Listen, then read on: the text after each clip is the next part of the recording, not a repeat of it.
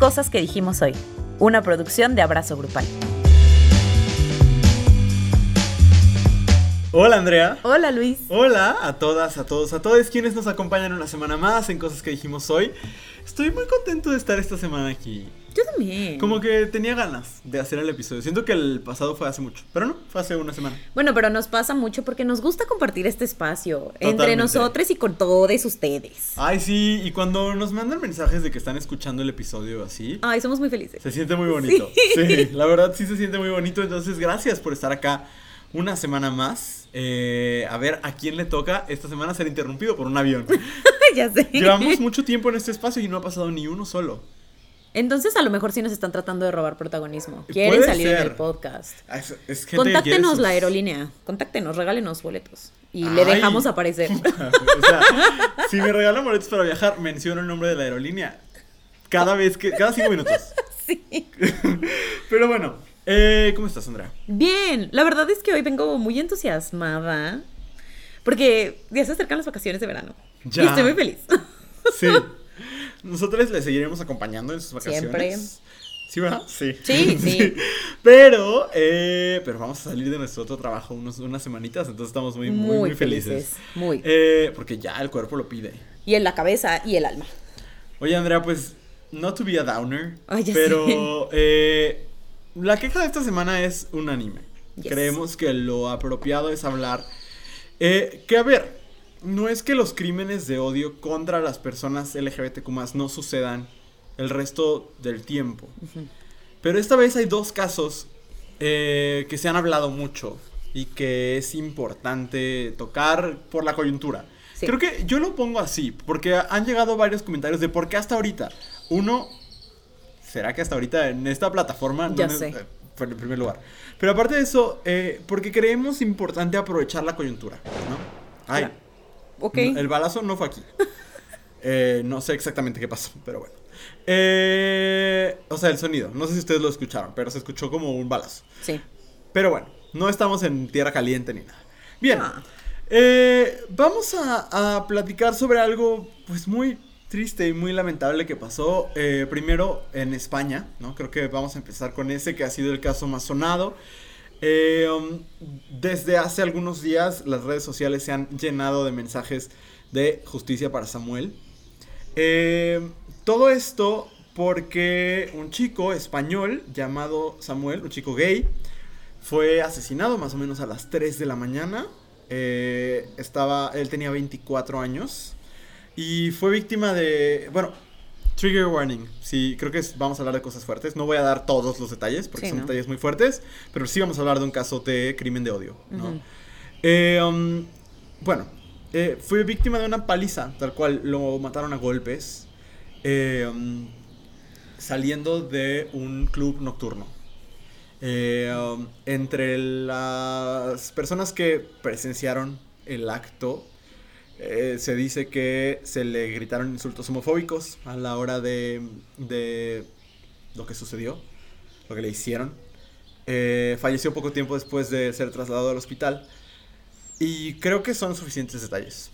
Sí, sí. Eh, um, mm, pues qué, o sea, es un dolor muy profundo que pues quisiera contrastarlo con algo que pasó también en los últimos días en México, más que contrastarlo, complementarlo. Ajá. Eh, una chica trans llamada Yvonne también fue eh, asesinada en México. Eh, ella trabajaba en una barbería y fue ahí donde fue encontrada. Eh, no hay mucho más todavía, ¿no? Aparte, no somos un, un país que tenga los, los mejores protocolos para manejar los, los crímenes de odio. Um, pero bueno, en lo que va del año, en México eh, han sido asesinadas 16 mujeres trans que sepamos, ¿no? Eh, eso es una cosa fuerte Sí. de, de compartir. Eh, no, no sabemos muy bien qué decir, pero creíamos que era muy importante decirlo, hablarlo, ¿no? Traerlo acá. Hay- no porque no haya cosas que decir, Es, sino porque son demasiadas. es que sí. Eh, pero cuando se intenta minimizar el dolor de la comunidad diciendo que ya nos podemos casar, diciendo que, ay, pero ya sale en la tele, en todas las series de Netflix, lo que sea. Esto es lo que... Esta es la realidad. No, no por que si tú eres una persona LGBTQ más quiera yo inundarte de miedo. ¿no? Al No. contrario, creo que, que tenemos que formar redes de resistencia, de esperanza, de cuidado entre nosotros. Pero si usted de repente tiene esta duda de, bueno, ¿y, y, y por qué hacerla de pedo tanto? ¿No? Cuando esto ya pasó, pues creo que es importante decir que no pasó. Que no ha pasado, que lo, lo estamos viviendo y, y se vive en España, pero se vive en México, pero se vive en todo el mundo. Y es muy doloroso. No sé, Andrea. Ay, mira, creo, eh, porque luego he visto mucho en redes como él, porque hablan tanto del caso de Samuel y no de eh, otros casos como el caso de los transfeminicidios en México, ¿no? Ajá. Eh, y uno, creo que se pueden hacer las dos cosas al mismo tiempo. Deberíamos hacerlo. Ajá. Sí. Pero creo que lo que es, lo que mueve muchas cosas del caso de Samuel es el asunto del, del lenguaje.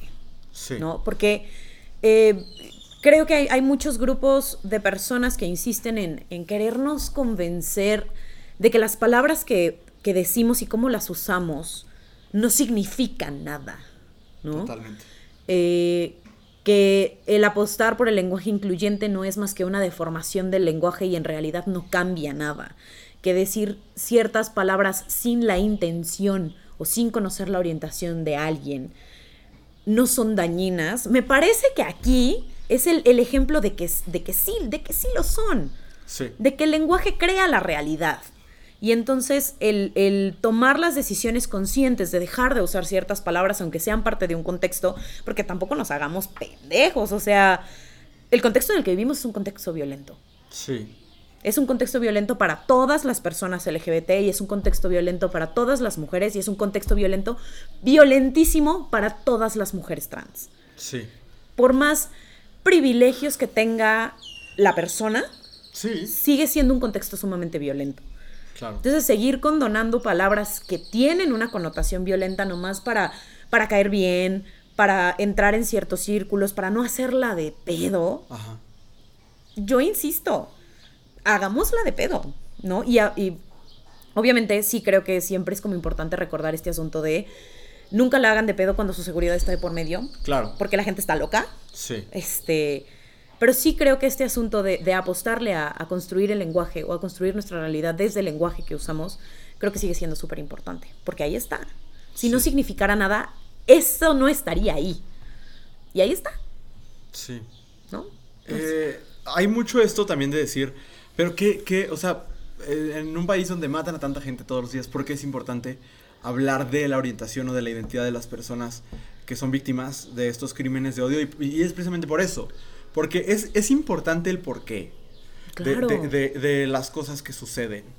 Y de verdad ya no quiero caer en más, eh, voy a decirlo de, manera general, pero cuando encontraron el cuerpo de Yvonne, por ejemplo, esta chica que tenía 33 años, eh, que trabajaba en una bar- barbería y aparte eh, era trabajadora sexual, eh, um, presentaba signos de tortura.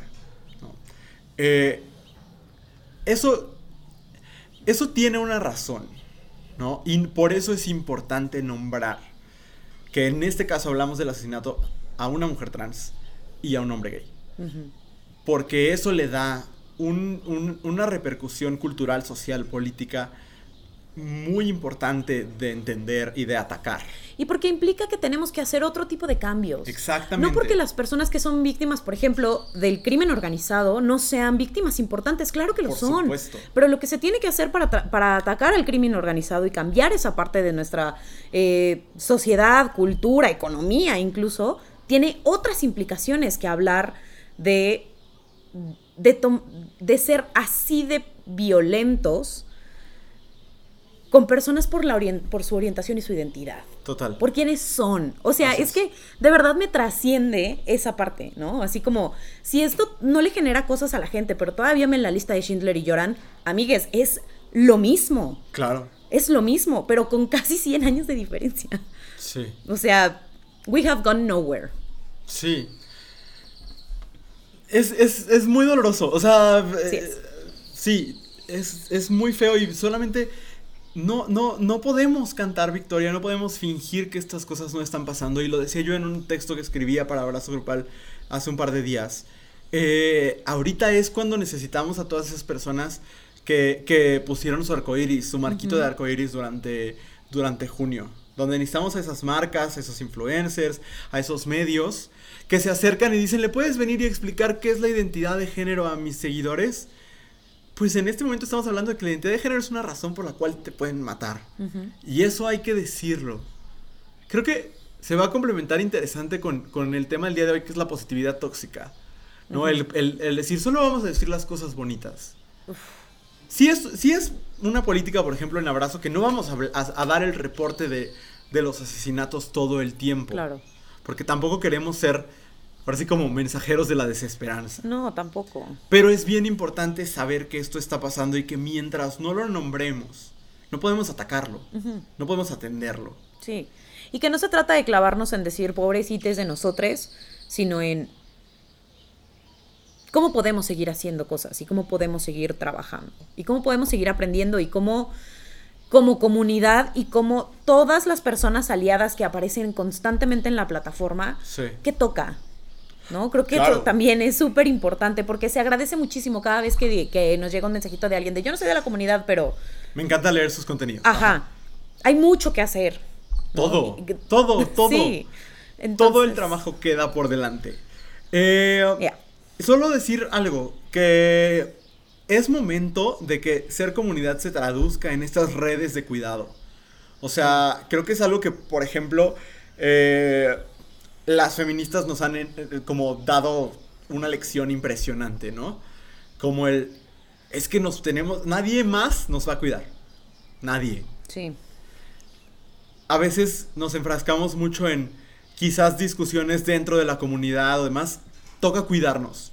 Exacto.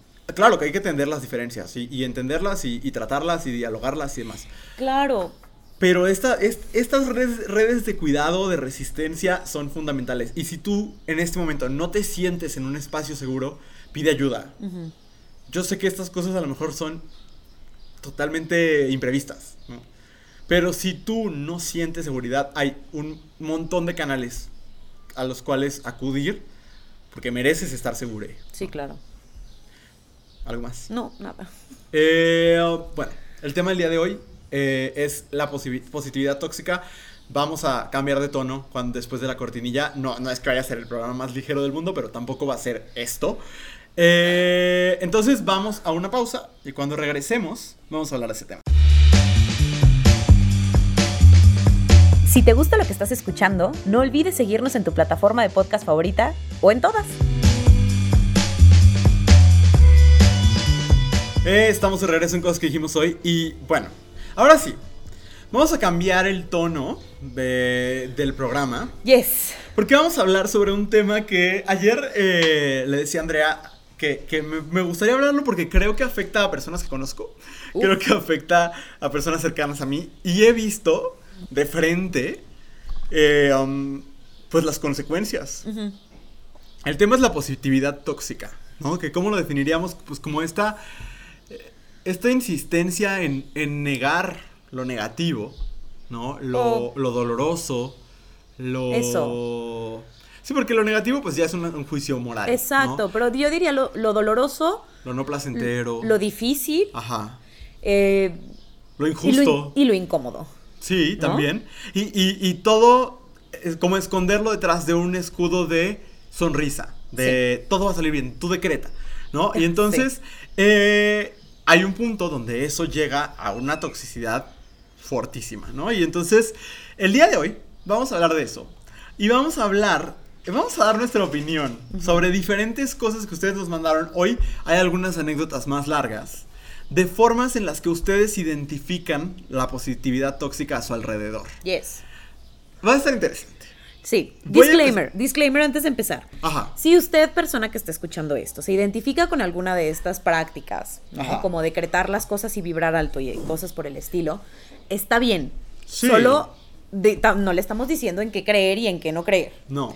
Pero sí hay que entender que hay un límite, Ajá. ¿no? Y creo que es justo de ese límite del que vamos a platicar ahorita. Eh, Vamos a hablar como de los riesgos también, Exacto. ¿no? De los riesgos de, de caer en esta negación. Exacto. de cierta forma.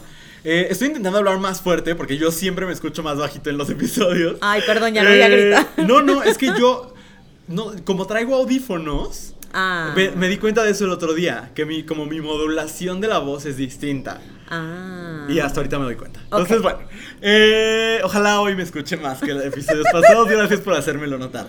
Eh, primer ejemplo es como este asunto de cuando comparan tu situación con situaciones peores y te dicen es que no te deberías sentir mal porque hay peores situaciones, ¿no? Ajá. Nos ponen este ejemplo de no tienes de qué quejarte, por lo menos no te pasó esto otro, ¿no? O sea, como de, ok, sí te caíste, pero al menos no te rompiste la columna, ¿no? Ajá, Por- por claro. poner un ejemplo muy burdo. Y cuando te dicen que hay gente que la tiene peor, ¿no? Que es como de niña te lo decían mucho, ¿no? Como Sí. de, hay niños en África que no tienen que comer, ¿no? Y- ok. Y, y que a lo mejor eso te hace hasta sentir peor, ¿no? Como Claro. de, eh, sí. Eh, Andrea. Mira, en este creo, por ejemplo, este ejemplo que das de eh, termínate lo que te estás comiendo porque hay, hay niñas en África que no tienen que comer. ¿Qué impacto tiene que tú te comas todo con que los las, o sea, las infancias en África tengan comida? Claro. ¿No? Creo que esta es como una falacia en la que es muy fácil caer porque Sí. son cosas que no tienen nada que ver. No. ¿No? O sea, no todas las personas que se caen se rompen la columna. Exacto. Y yo lo he usado, como, o sea, estas, este tipo de frases yo las he usado porque, pues sí, de pronto me hacen sentir mejor sobre mi realidad. Sí. De, ok, tengo que hacer esto, pero por lo menos sigo teniendo trabajo, ¿no? Y Sí. entonces te- creo que a veces te puede ayudar como a poner en perspectiva las cosas como para no ahogarte en un vaso de agua. Sin embargo, creo que aunque las pongas en perspectiva, es completamente válido sentirte mal por lo que sea. Como sea. ajá. ¿No? O sea, no porque alguien se haya roto la columna significa que a mí no me puede doler el madrazo que me di porque me caí. Por supuesto. Porque duele, Sí. ¿No?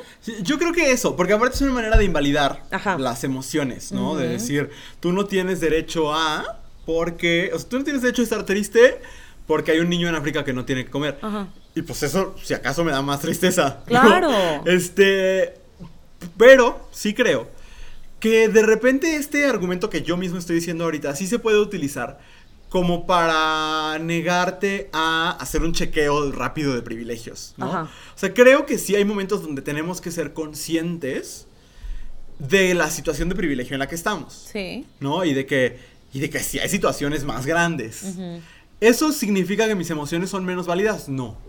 ¿No? Y, y creo que por ahí va. Cuando te dicen, hay gente que la tiene peor, pues a mí solo me da más tristeza.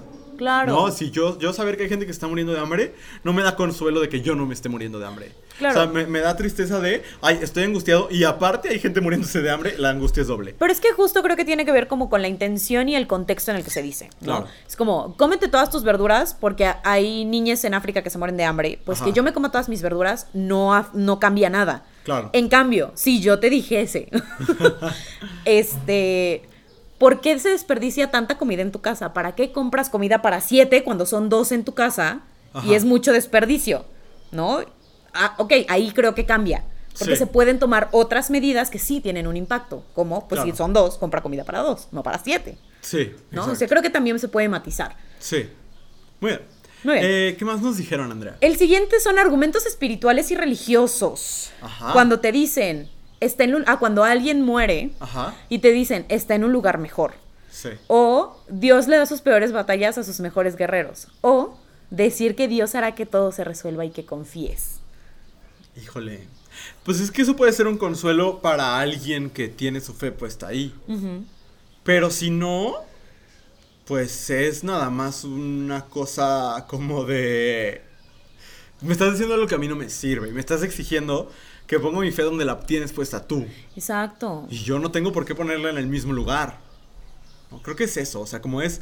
Es un esperar que el otro, la otra leotre, eh, tenga su esperanza y su fe puesta en el mismo lugar que tú.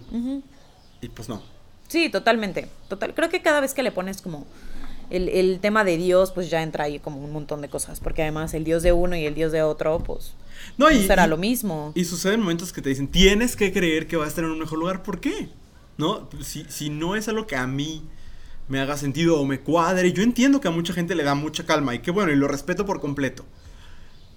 Pero sí creo que no, no, no por eso le vas a imponer al otro, a la otra, al otro, Claro. que también sienta esa calma por la misma razón. A lo mejor siempre es bueno buscar calma, ¿no? Sí. Pero a lo mejor vas a encontrar la calma en otro lado.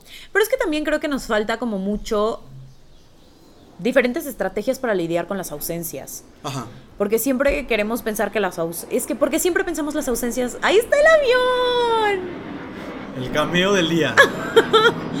Saludos a las personas que están viajando a Tuxtla Gutiérrez. Se, ah, sí. se- Las mi- ausencias. Mm, Ah, sí, las ausencias. Porque además siempre estamos pensando en tratar las ausencias como... Se me fue, se me fue, se me fue. Bueno, yo solo creo que necesitamos otras herramientas. Sí. ¿no? Y que este asunto de decir, Dios hará que todo se resuelva y confía en, en Dios, Ajá. pues Dios también dijo, ayúdate que yo te ayudaré. O sea, eso de confiar nada más, pues no. A mí siempre me ha causado mucha angustia esta idea de Dios hizo que, que, no sé, como que a mí no me diera cáncer, ¿no? Ajá. Porque entonces si está en sus manos, Claro. porque hay gente a la que sí. Claro. ¿Sabes? O sea, esas cosas a mí me, me, me descuadran por completo. Ay, pues porque el Dios del Antiguo Testamento. Exacto. Un culero. Sí, me, me- me descuadran mucho. Entonces, bueno, voy a leer el siguiente, que tiene que ver con la corporalidad. Ok. El asunto del cuerpo es todo un asunto, ¿no? Y creo que tiene sus matices, pero sí entran estos, estas como frasecitas dentro del el asunto de la positividad tóxica, ¿no? La primera es esta idea de que todos los cuerpos son bellos. Y la gente dice, bueno, la persona que nos lo comparte dice, cuando no requerimos belleza para ser válides y reconocides, ¿no? Por otro lado, esto me parece interesante. Cuando tienes que hacer ejercicio a la fuerza, porque es una forma de amarte. Ajá. Y yo agregaría, cuando tienes que disfrutar el ejercicio a la Ah, fuerza y hacerlo parte de tu estilo de vida, ¿no? Y Ajá. cuando te dicen, no, no, no, es que no lo estás disfrutando porque no lo estás haciendo bien. Ay, ¿Cómo oh, sabes? ¿No? ajá. A lo mejor, eh, pues lo estoy haciendo porque lo tengo que hacer porque lo considero como un chore. Ajá. Pero, pero no lo estoy sintiendo padre. Y también es válido que yo diga, ay, qué espanto, otra vez tengo que hacer abdominales, ¿no? Y alguien más nos ponía, eh, les intenses come sano mil por ciento. Esta gente que, pero tienes que comer tal y tal y tal. Eh, no, no es una indirecta para nada, Andrea. Este, pues mira. Creo que son el asunto de los cuerpos, de que todos los cuerpos son bellos, es una cosa. Sí. Y lo de la intensidad con comer sano y hacer ejercicio es otra. Es otra. Pick your battle. ¿Cuál quieres decir? es que, mira, eh, sobre el hacer ejercicio y comer sano, Ajá. ¿no? Este, creo que esto de que son formas de amarte, Ajá. me parece que cada que le decimos a la gente cómo se tiene que amar es, es peligrosísimo, porque Claro. cada quien tiene una relación diferente con su cuerpo y con su persona, Sí. ¿no? Y, y tú descubres cuáles son tus formas de amarte, ¿no? Tus lenguajes de amor. Ajá, porque una cosa es cuidarte y otra cosa es amarte. Parecen lo mismo, pero no son. Sí. ¿no? Porque creo que parte del cuidado sí es tener una alimentación balanceada y moverte de vez en cuando, Ajá. ¿no?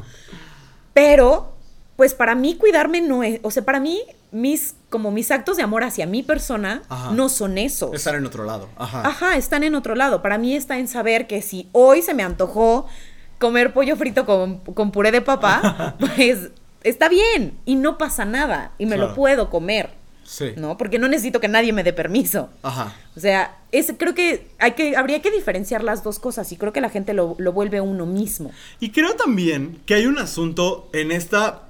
de- sí, es como un asunto de positividad. Que se vuelve muy violento en el imponerle tu manera de cuidarte Sí. a las otras personas. Porque a fin de cuentas, las personas somos autónomas y tomamos decisiones y después sí responderemos por esas decisiones, ¿no? Claro. Les dará colitis como a mí o les dará alguna otra cosa, Sí. ¿no? Eso, eso sucede.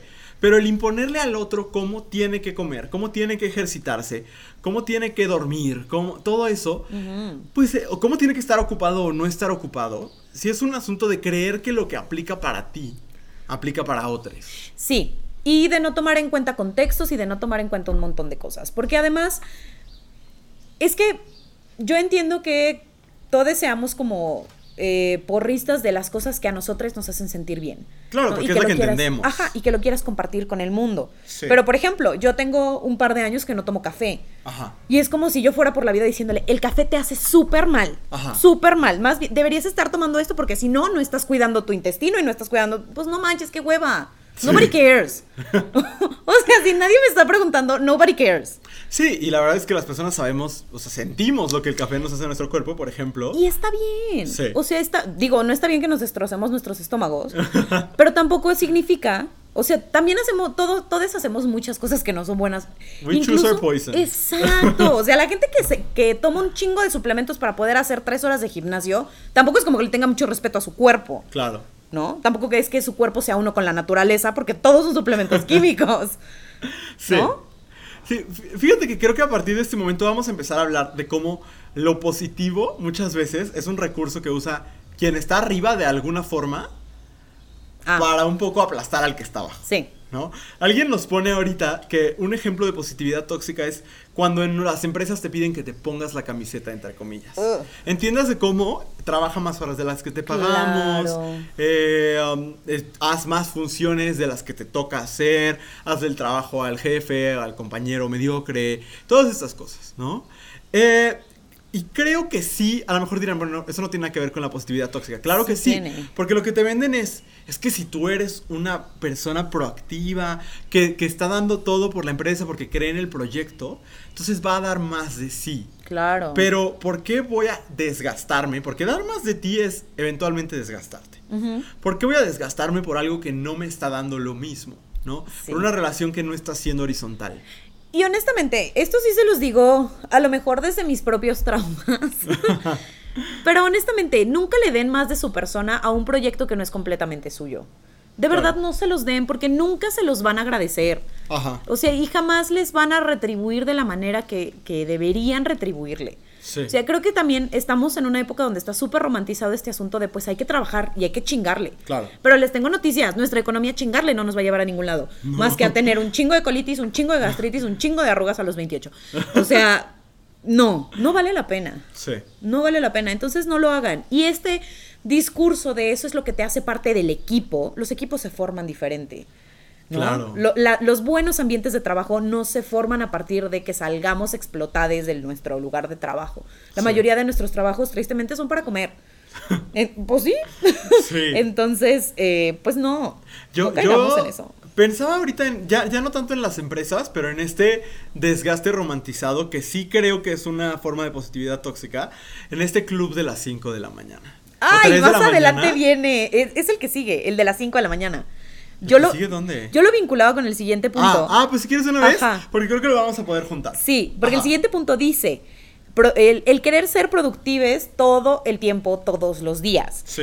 Y justo este club de las 5 de la mañana, yo me lo he topado mucho en TikTok, así como de, este es, eh, este es el camino para convertirte en that girl, Ajá. ¿no? Y entonces... El Juan Pazurita tiene un video de eso. sí, y entonces es gente que se levanta a las 5 de la mañana y que hace, o sea, se sienta, medita, lees 15 minutos, haces tu lista de intenciones, Ajá, ajá. haces ejercicio, desayunas tu proteína y entonces tienes todo el día planeado y haces un chingo de cosas y te vas a dormir 10, 11 de la noche y ya hiciste un chingo de cosas. Y miren, yo soy una persona que se despierta a las 5 de la mañana y hace un chingo de cosas. Sí. Pero, si un día no tengo ganas de levantarme a las 5 de la mañana, I'm not gonna do it. Claro. Porque, porque no se lo debo a nadie. Nunca. Y porque no me quita mi valor como persona, como trabajadora, como eh, colaboradora de esta plataforma, como... eh, eh, se me olvidó cuál es el nombre para la otra cosa que hago, pero, ok. Pero no te lo quita. Y esta presión de, de que Todo el tiene- mundo intrigadísimo. ¿Qué más hará Andrea? ¿Será venadora? A lo ¿Será- mejor, a lo mejor el reciclaje. Se los dejo de tarea. Pero, o sea, creo que esta fascinación con querer ser esa persona que hace todo y todo lo hace súper bien. Cabe destacar Ajá. que leer 15 minutos means absolutely nothing. No son sentadillas. No, o sea, leer 15 minutos no significa nada, y menos cuando la media de, de velocidad de lectura es que en 15 minutos vas, vas a leer 5 páginas. No, y menos porque puedes leer 200, pero si vas a leer el nuevo libro de eh, Jordi Rosado, Exacto, no significa nada. Y eso que Jordi me cae muy bien, pero pues así como que librazos no se ha aventado. No, no. Entonces, tampoco, no mamar. Fíjate que eh, vivimos en, en- en una sociedad, diría el guasón, Ajá. que exige mucho de nosotros. Sí. Y que nos premia, o sea, incluso el- el- este ecosistema mediático en el que nosotros participamos y del que nos beneficiamos, que- son las redes sociales, eh, premian la atención. ¿no? La atención Sí. es una especie de moneda de cambio. Y entonces, para participar de esta economía de la atención, de repente es muy desgastante porque tienes que estar al pendiente de las notificaciones, pero del WhatsApp, pero que tu jefa no te vaya a mandar un, un Telegram, pero que si la otra jefa no te vaya a mandar no sé qué, pero si el compañero de trabajo, pero el proyecto y el curso y el no sé qué. Y, y es una manera de descuidarte, Sí. creyendo que te estás cuidando, porque aparte hay un discurso que creo que específicamente se le vende a las mujeres, de siempre tienes que estar haciendo cosas porque eso te empodera. Sí. Y creo que a cada quien le empoderan cosas distintas, ¿no? Habrá quien le, le empoderará rascarse la panza y ver todo el día eh, que te gusta eh, el canal de telenovelas. Sí. O sea, a, a las personas nos empoderan cosas distintas. Claro. Aquí traigo una recomendación. Dos. ¿Ver telenovelas? No. Eh, bueno, siempre recomiendo, pero ahorita me acordé, esa no era. Pero el libro de Falso Espejo de Gia Tolentino trae un ensayo que se llama. en- en- no, yo lo leí en, en inglés. Se llama Always Be Optimizing. Y Ajá. habla tal cual de esta exigencia a las mujeres de empoderarse por medio de la explotación de sus cuerpos, ¿no? Sí. Que eso es muy fuerte. Pero la que les quisiera recomendar a todos es un libro que se llama How to Do Nothing Resisting the Attention Economy de Jenny Odell. Ah, claro. Es un librazo. Eh, Jenny Odell, aparte de ser escritora, eh, practica eh, y se dedica al, al bear- bird watching, al ver pájaros, ¿no? Ay, qué Identificar qué tipo de pájaro ¡Qué es. y- maravilla! y, ya, ¿no? Y entonces ella escribe desde ahí, Ajá. desde lo que ella aprendió haciendo nada, haciendo algo que aparentemente es nada. Sí, sí, ¿no? que para cualquier otro estándar es perder el tiempo. Ajá, porque aguas, el, el- ay, se vino, bueno, una cosa muy, fuerte de viento, ¿eh? Ay. Ay, y unos truenos. Bueno, ustedes allá est- estarán Mira, escuchando. es que hace ratito le dijimos a Diosito que le bajara sus chingaderas y mira, ahí está, ahí Ay, está. Están escuchando el, el paisaje sonoro eh, como si estuvieran con nosotros. ASMR dices. Exactamente. Ahorita voy a comerme aquí un pedazo de hielo. Ay, Este. Pero. Les recomiendo mucho este, este libro de Jenny Odell porque justo ella lo que dice es, es una manera de resistencia el hacer las cosas que para el sistema no son nada porque no generan. Claro. Porque no generan likes, porque no generan dinero, porque no generan interacciones, porque no generan reputación, porque simplemente las disfrutas y te dan placer o te dan descanso. Entonces me- me- les, les recomiendo mucho el libro y al mismo tiempo les recomiendo mucho que practiquen esto. No, y, y como en ese mismo tema, no quiero como sonar lo mismo que estamos criticando, pero sí creo que una parte importante de, que, de, de cuestionar toda esta positividad tóxica es aprender a escucharnos, Ajá. ¿no? Porque creo que una parte que a lo mejor como busca, no sé si pelear contra eso, eh, la positividad tóxica es como tratar de llevarnos al extremo de lo que se considera bueno o saludable. Claro. ¿no? Sobre todo en estas dos partes de, bueno, en estas tres partes del trabajo, la corporalidad y, y la productividad. Donde E llevarnos... imponer la idea de qué es lo bueno. Exacto. Y sí creo que a veces el, el entender que, por ejemplo, a- yo, Andrea, necesito eh, dos horas de silencio sin que yo exista para nadie para Ajá. poder ser productiva. Sí. Y si eso implica para mí levantarme a las 5 de la mañana, pues yo por eso me levanto, porque Ajá. de 5 a 7 yo no existo para nadie, Claro. ¿no? Y eso es lo que a mí me funciona, pero no por eso le voy a decir a la gente, es que necesitas tomarte dos horas al día para que nadie te hable. No manches. Claro. ¿no? Ajá. Y que creo que toca como aprender qué es lo que le funciona a cada, a cada cuerpo, a cada persona, a cada state of mind, como todo eso. Y creo que tampoco nos enseñan a hacerlo, como No. a escuchar qué es lo que nos funciona, ¿no? Porque es que deberías relajarte. ¿Y qué hago? ¿Cómo? Ajá, o sea, me siento a ver el cielo, ¡qué puta hueva! Ajá, ajá. No, o sea, para mí, a mí me funcionan otras cosas. Y eso es lo que creo que, que, que cuando vamos identificando eso, entonces estos discursos empiezan a perder como, como poder sobre nosotros. Creo que lo que tienen estos discursos es que nunca, eh, nunca superan el cuestionamiento. ¿Qué pasó? Ah. Seguimos. Este. Sí, o sea, creo que estos discursos lo que tienen. Y por eso insisten tanto luego en que no haya como dudas, ¿no? O sea, Ajá. como en no, no, tú, tú, tú confía. ¿no? Y eso no solamente hablamos, aguas, no solamente hablamos de las religiones, sino también de, De- de las sectas, de los coachings, de los grupos, de las pirámides, de todo Aquí se les ha dicho más de una vez. Si en un espacio no les permiten cuestionar lo que ese espacio les está diciendo, Ajá. corran, huyan, ahí no es. Nunca va a ser ahí. Y creo que estos discursos de positividad extrema, Uy, sí, es casi una secta. y justo lo que piden es no cuestiones. Exacto. Tú piensa positivo. Y con eso tienes, ¿no? Y pues no. Sí. Es verdad. Muy bien. eh, nos habla.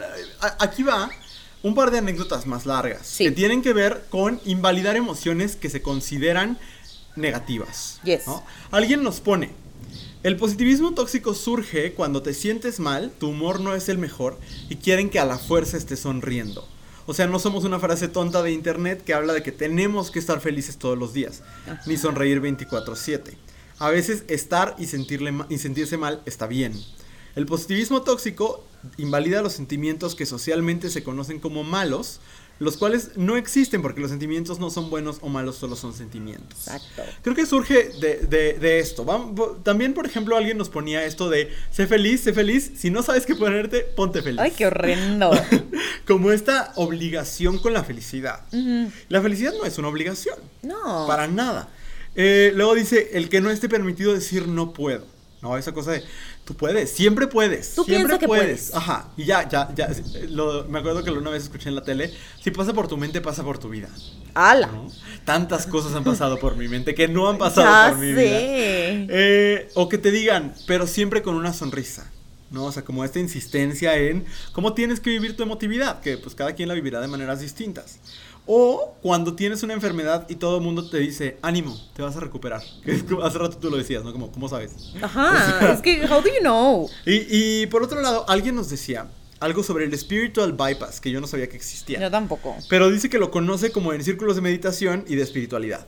Y dice, es cuando no nos dejamos sentir nuestras emociones por completo, especialmente aquellas que han sido cl- clasificadas como malas, enojo, tristeza y derivados, porque es más importante vibrar alto.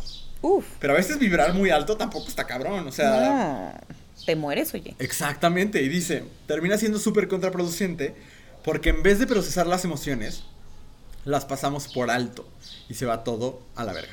Dice aquí la persona. Creo que solo lo dejó en a la V. A la V. Pero pues yo creo que quiso, quiso decir eso.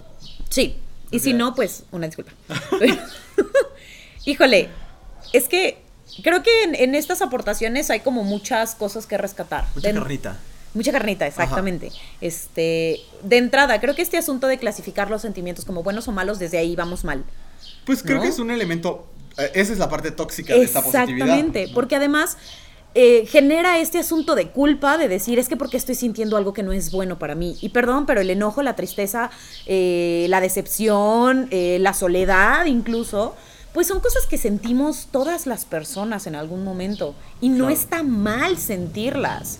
Sí. ¿No? O sea, tampoco significa que si, si estás triste o tienes una época en la que te sientes triste, ya valió madres tu vida y entonces la estás pasando terrible. Y quedaste triste. Ajá, no, Ajá. creo que no va por ahí, porque además sentimos muchas cosas. O sea, puedes como tener esta sensación de tristeza y melancolía y no... O sea, nuestras emociones no es, no es nuestra personalidad. Exactamente. ¿Sabes? Sí. Eso, como punto número uno. Y es muy peligroso el, el pensar que solamente hay que ima- imaginar los escenarios positivos. Claro. Y que solamente hay que, o sea, que, porque genera mucha culpa. A mí me ha pasado. Que cuando proyecto algo negativo para mi futuro, que digo, la verdad es que creo que esto no me va a salir. Siento la culpa de, pero ¿cómo? Si tú tienes que pensar siempre Es que te estás todo te va a rindiendo salir. desde ahorita. Ajá, y no necesariamente, lo voy a hacer. Igual yo creo que no me va a salir, pero lo voy a hacer porque tengo ganas de hacerlo. Ujú. No, hace ayer estaba reviendo el, el debate que tuvieron eh, Diego Rosarín, a quien me, me gusta mucho consumir su contenido, con este coach eh, Carlos Muñoz. Y, y justamente Carlos Muñoz le reclamaba, le decía, es que tú lo único que estás poniéndole, a- sacando al mundo es negatividad. Y eso le está haciendo mucho daño a las personas. Y entonces lo que decía es como de, cuando tú le dices, le haces mucho daño a un chavo, porque todo partió de que Diego decía que el marketing en esencia consiste en mentir o en crear necesidades falsas, lo cual es verdad. Ujú. Y entonces el otro güey decía, pero ¿cómo? El marketing es filantropía. Tú solamente tienes que... Y cuando le dices a un chavo que lo que él está haciendo es mentir, entonces le estás haciendo daño a su alma. ¿no? Y, y no, lo que estás diciendo es describiendo, ¿no? Y entonces, nombrar las cosas negativas, hablar de lo negativo, no es provocar lo negativo. Exacto. Las cosas negativas ya están. Y aparte, hay que ver qué es lo negativo. Es También, que creo que desde que le ponemos esas sí. etiquetas, le, le tenemos como una aversión a las cosas y pues son cosas que pasan, Ajá. ¿no? Y son parte de la vida y ni modo. Pues sí. ¿no? Eso creo. Ahora, acá hay otra cosa que yo quería recuperar, de las cuales ya no me acuerdo. No sé, ya lo perdí. Ah, bueno, esto de ánimo te vas a recuperar, amigues. O sea, no le mientan a la gente. Ustedes no saben. Claro. O sea, hay muchas maneras de, de apoyar a las personas sin tener que mentirles. O sea, Claro. no hay que mentirle a nadie como en afán de recuperar lo positivo o el optimismo. Sí. A veces el optimismo no es lo que toca. Por ahí hay un libro muy interesante de Terry Eagleton que habla sobre optimismo. Sí, Esperanza ¿no? sin optimismo. Esperanza sin Un optimismo. gran libro. Sí, lo pueden leer y, y vale mucho la pena. Y este último de vibrar alto, fíjate, nos vamos a poner, les voy a compartir una parte de mi vida que a lo mejor no conocen.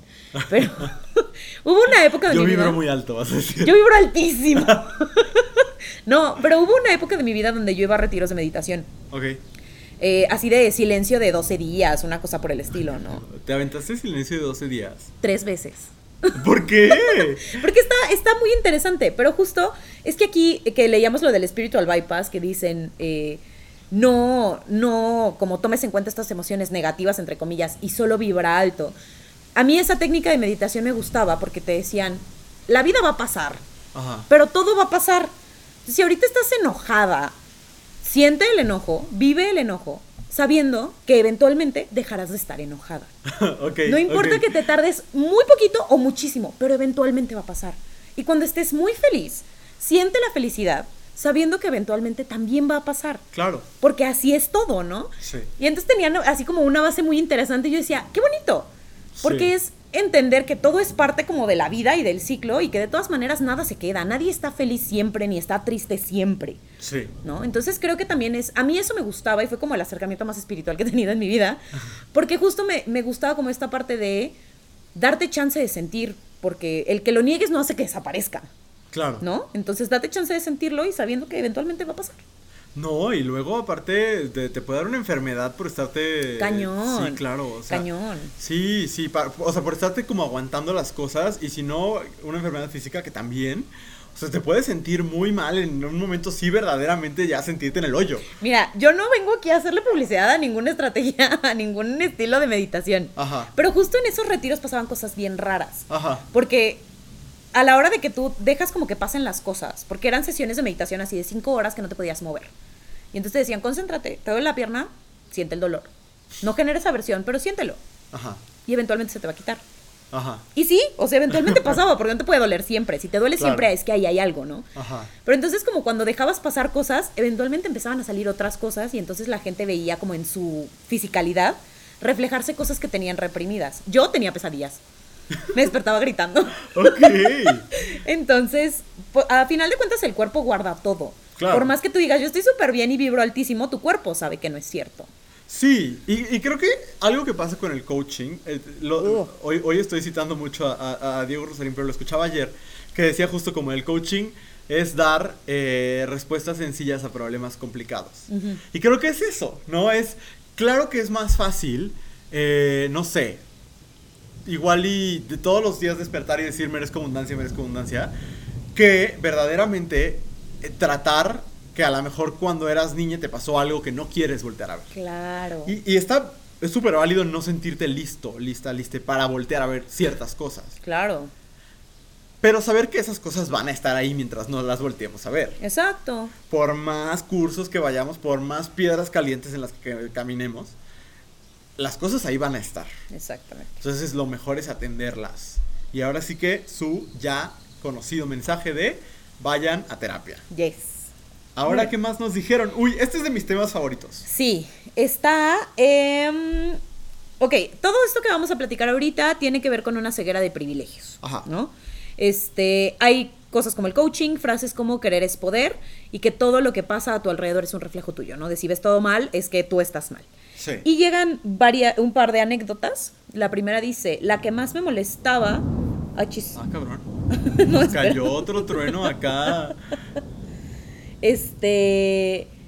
Alguien habla de la positividad tóxica que más les molesta, es la negación ante las violencias estructurales. Ajá. La mayoría de las personas que llegué a conocer que practicaban la positividad tóxica vivían en una situación muy privilegiada.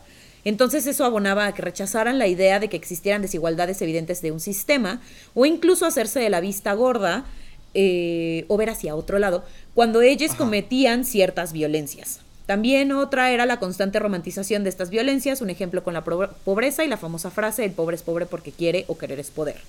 Claro. Eh, aquí hay otra historia que dice... eh, Creo que ese es otra. Ah, ese es otro. Ah, ok. sí, el que tiene que ver con orientación sexual. Ah, sí, es cierto. Bueno. Thoughts. Híjole, de las cosas que más me enojan, quizás la que más me enoja de este pensamiento positivo ingenuo, es que siempre es privilegiado. Porque, y, y de todo lo que hemos hablado, ¿eh? de este Sí. pensamiento también eh, vegano de imposición, ¿sabes? De tienes que comer igual que yo, que es como de, si me alcanzara con todo gusto. Claro. Este, es el decir, el, de nuevo, el creer que las otras personas están en mi misma condición y por lo tanto les van a funcionar las mismas cosas. Exacto. Si tú despiertas en un, en un departamento en Manhattan, a lo mejor claro que te es más útil todos los días decir, yo puedo, porque ¿qué crees? Ya pudiste. O sea, ya estás ahí. Claro. O si despiertas en Polanco y vas en tu Uber X, no sé qué, no el Uber X, sino el más caro, el XL o no sé qué, Ajá. pensando todos los días, eh, voy a triunfar, voy a triunfar. Claro que te va a funcionar porque ya estás triunfando.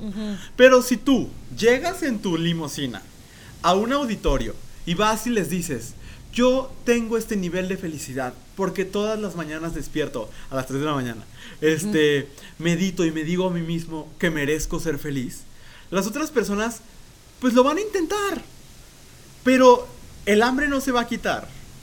La injusticia laboral no se va a quitar, la injusticia de género no se va a quitar, las violencias, todo eso va a seguir ahí.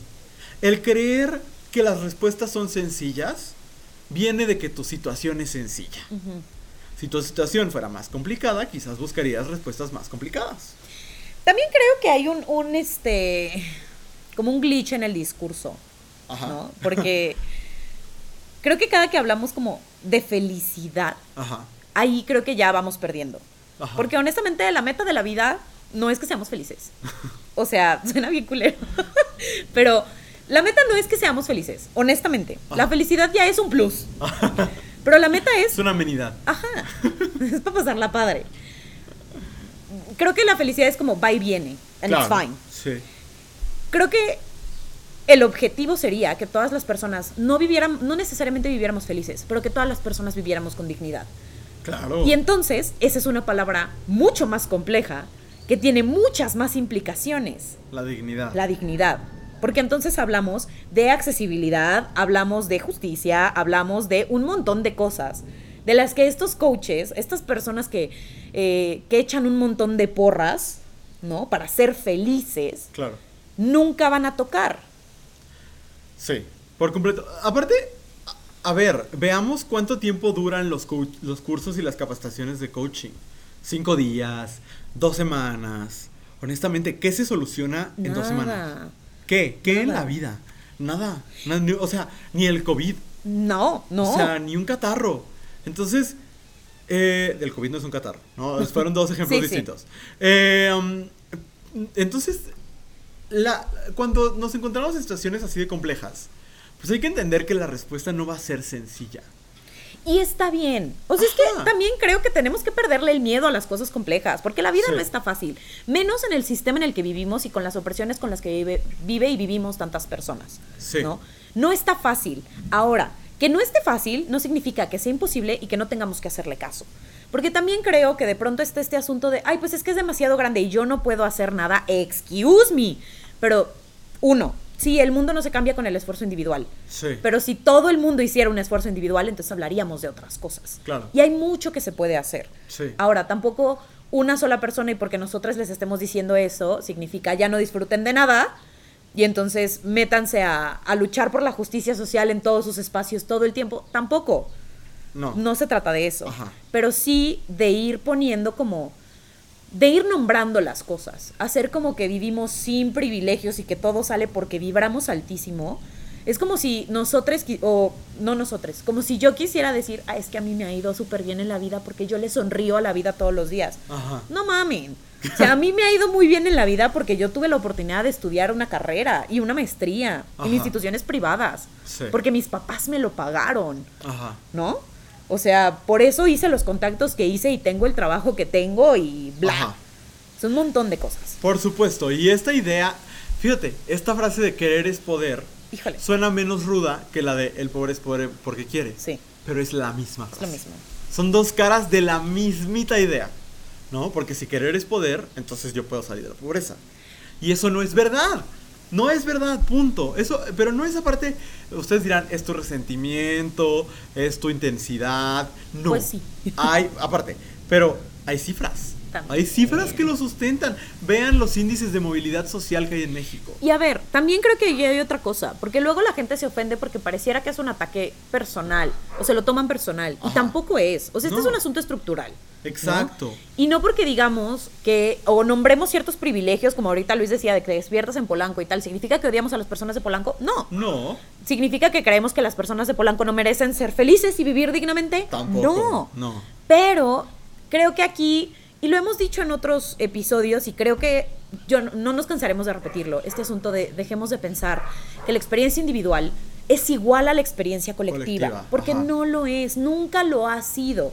Y seguimos actuando como si lo fuera, como de, pues es que mi abuelo no tenía nada, pues sí, pero fue hace un siglo, la economía era diferente, la Claro. tierra funcionaba distinto. E incluso si fue antier, eh, puede haber sido la excepción.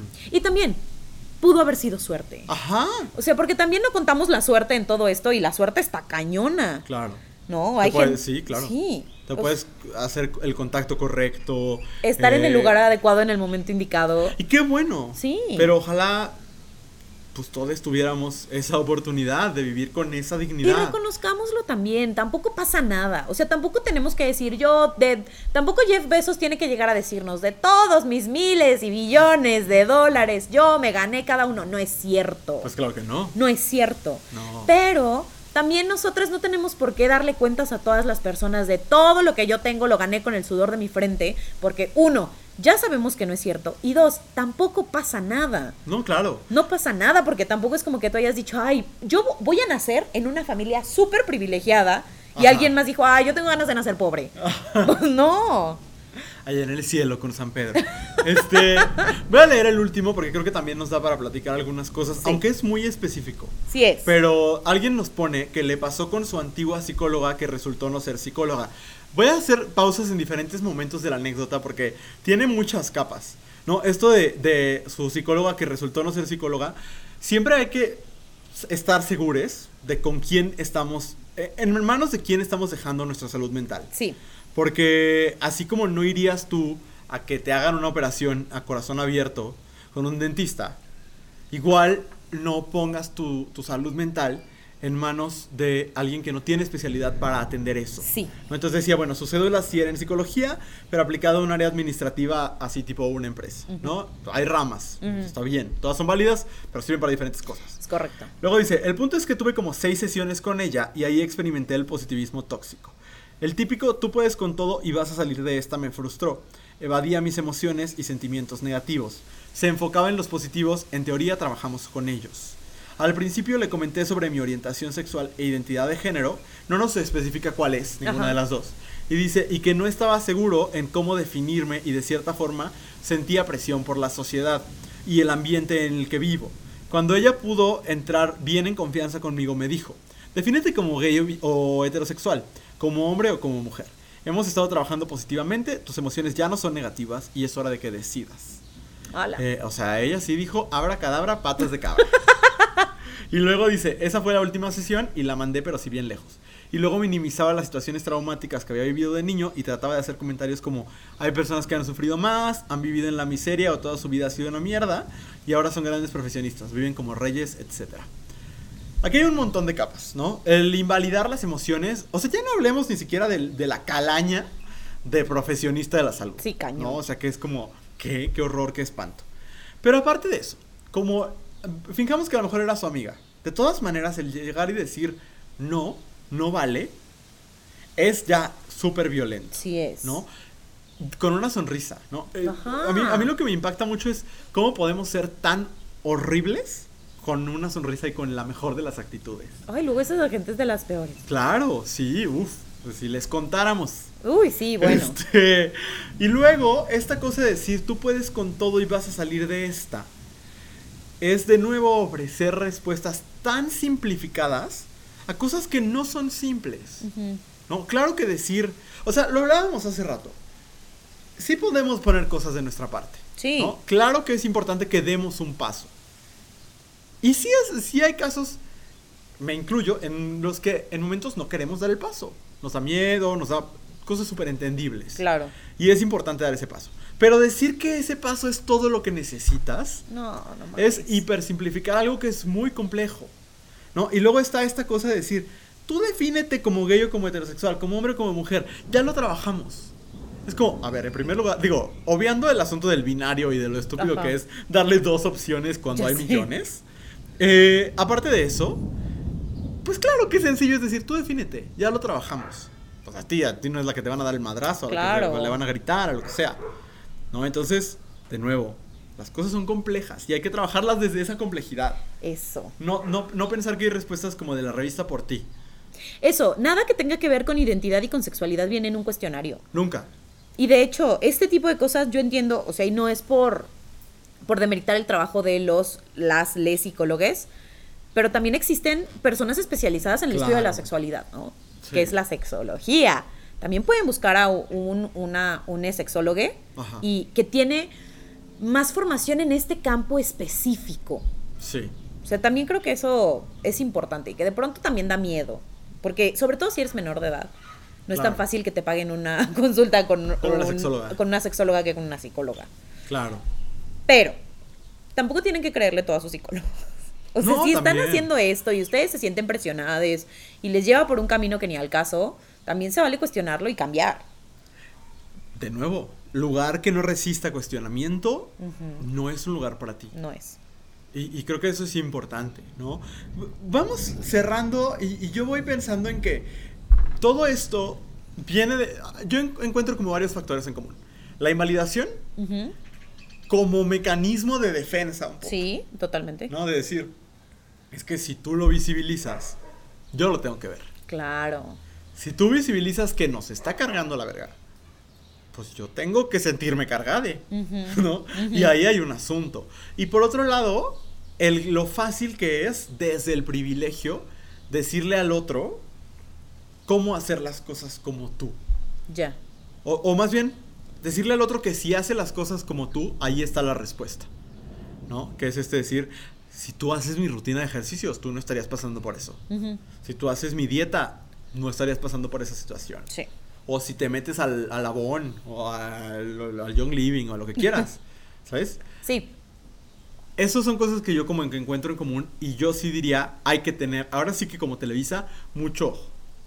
Sí, totalmente, totalmente. Ahora, si ustedes tienen algo que les funciona, que les hace sentirse bien, de que lo pueden compartir, claro que se puede compartir. Por supuesto. Solo sí hay que tener como esta línea, de que nunca estemos invalidando lo que otra persona siente, que no creamos que tenemos respuestas universales porque estas no existen. Por más que queramos seguir jugando a que hay cosas que funcionan para todo el mundo, es una mentira, no es así.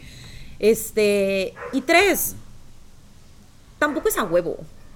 Tampoco es a huevo ser personas felices, tampoco es a huevo ser personas perfectas, tampoco es a huevo amarnos todos los días. Claro. Va y viene, ¿no? Y voltear a ver las cosas que no nos gustan es tan importante como voltear a ver las que sí. Claro, no nos vuelven ni personas pesimistas ni nada. En otro momento podremos hablar también del, de la negatividad tóxica, ¿no? Y del, hacerte un hoyo y vivir en el hoyo y hasta, hasta sería una buena idea para la próxima semana. Sí. ¿No? Como del habitar el hoyo y decir, miren, o sea, ¿sabes? Como el, el papel de, de víctima y su comodidad también. No recicles, no va a cambiar nada. Ajá, todas esas cosas, ¿no?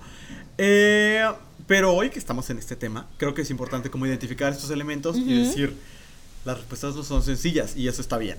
Sí, y está bien cuestionarnos y está bien ir y venir y si todo el tiempo estás igual, ahí hay algo raro. Claro. Algo no está funcionando, porque así no es la vida y así no somos las personas.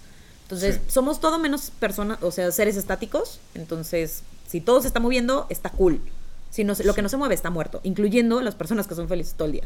Sí, claro. Porque, porque termina siendo un artificio. Es también. Muy bien.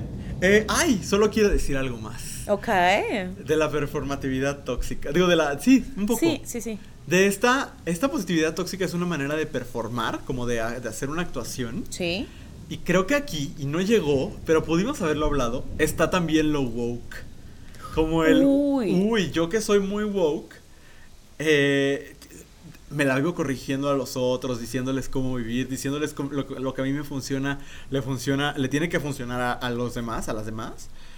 Eh, ahí hay un asunto. Quizás lo hablemos después. Sí, es, es todo un tema. woke. Sí. Sí, pero bueno, regresando les tengo una recomendación que les va a encantar. No vayan a quitar el, episodio. Vamos a una pausa y volvemos. Compártenos tus comentarios sobre el tema de esta semana utilizando el hashtag Cosas que dijimos hoy en Twitter y en Instagram. Estamos de regreso en cosas que dijimos hoy. Eh, es momento de las recomendaciones. Espero de verdad que nos estén haciendo caso porque el nivel de recomendaciones que tiene este podcast no lo tiene ni Obama. Ni Obama. Eh, ¿Quieres decir tú primero o yo primero? Si quieres, yo. Va. Nada más déjame buscar mi flyer. Bueno, eh, aquí vengo a hacer una self promo. Ajá. Este, porque ustedes están escuchando esto en jueves. Bueno, si están escuchándolo en jueves, ¿no? Ajá.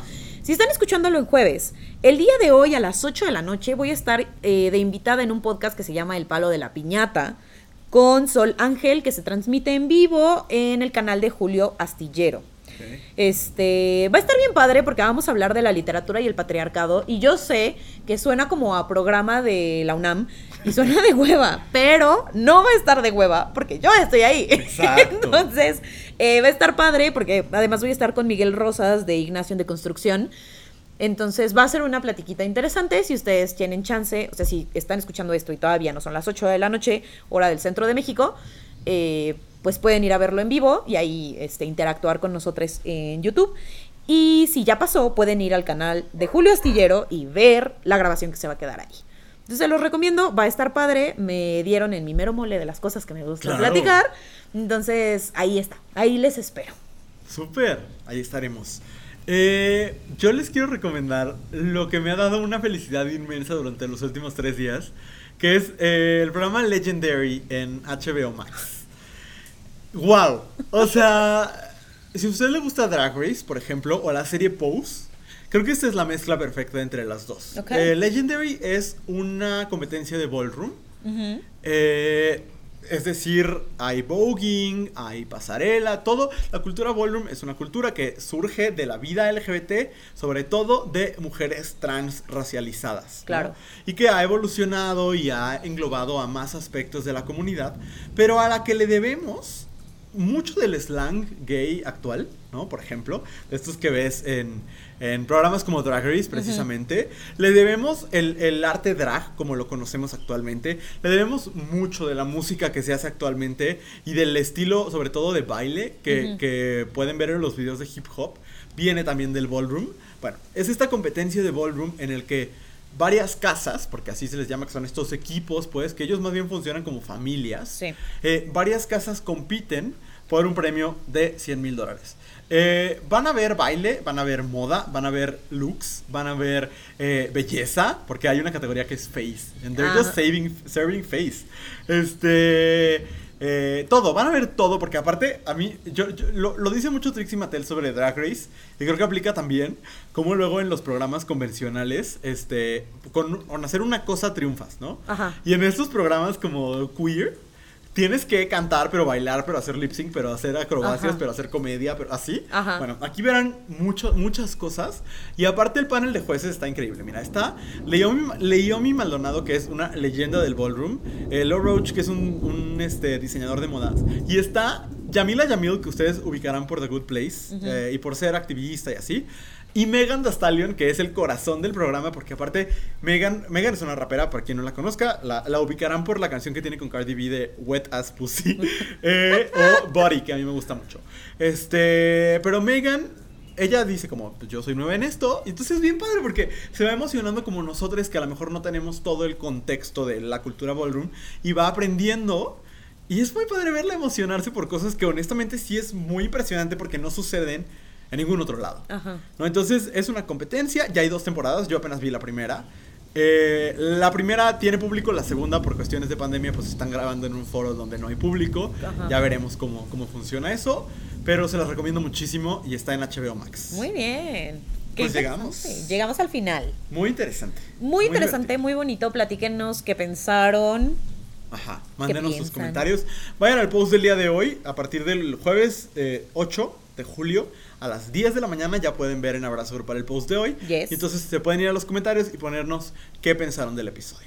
Sí, platíquenos, platíquenos o tuiteenlo o lo que sea, pero háganos saber sus Así es. Así es. Pues Muy bueno, bien. muchas gracias, Andrea. Gracias Luis y gracias a todos que se quedan hasta el final de este episodio. Nos vemos la próxima semana. Bye. Esta fue una producción de Abrazo Grupal. Síguenos en Instagram como arroba abrazo grupal y visita www.abrazogrupal.com para mucho contenido maravilloso. No olvides seguir este podcast y si te gustó, compartirlo en tus redes sociales. Nos escuchamos el próximo jueves.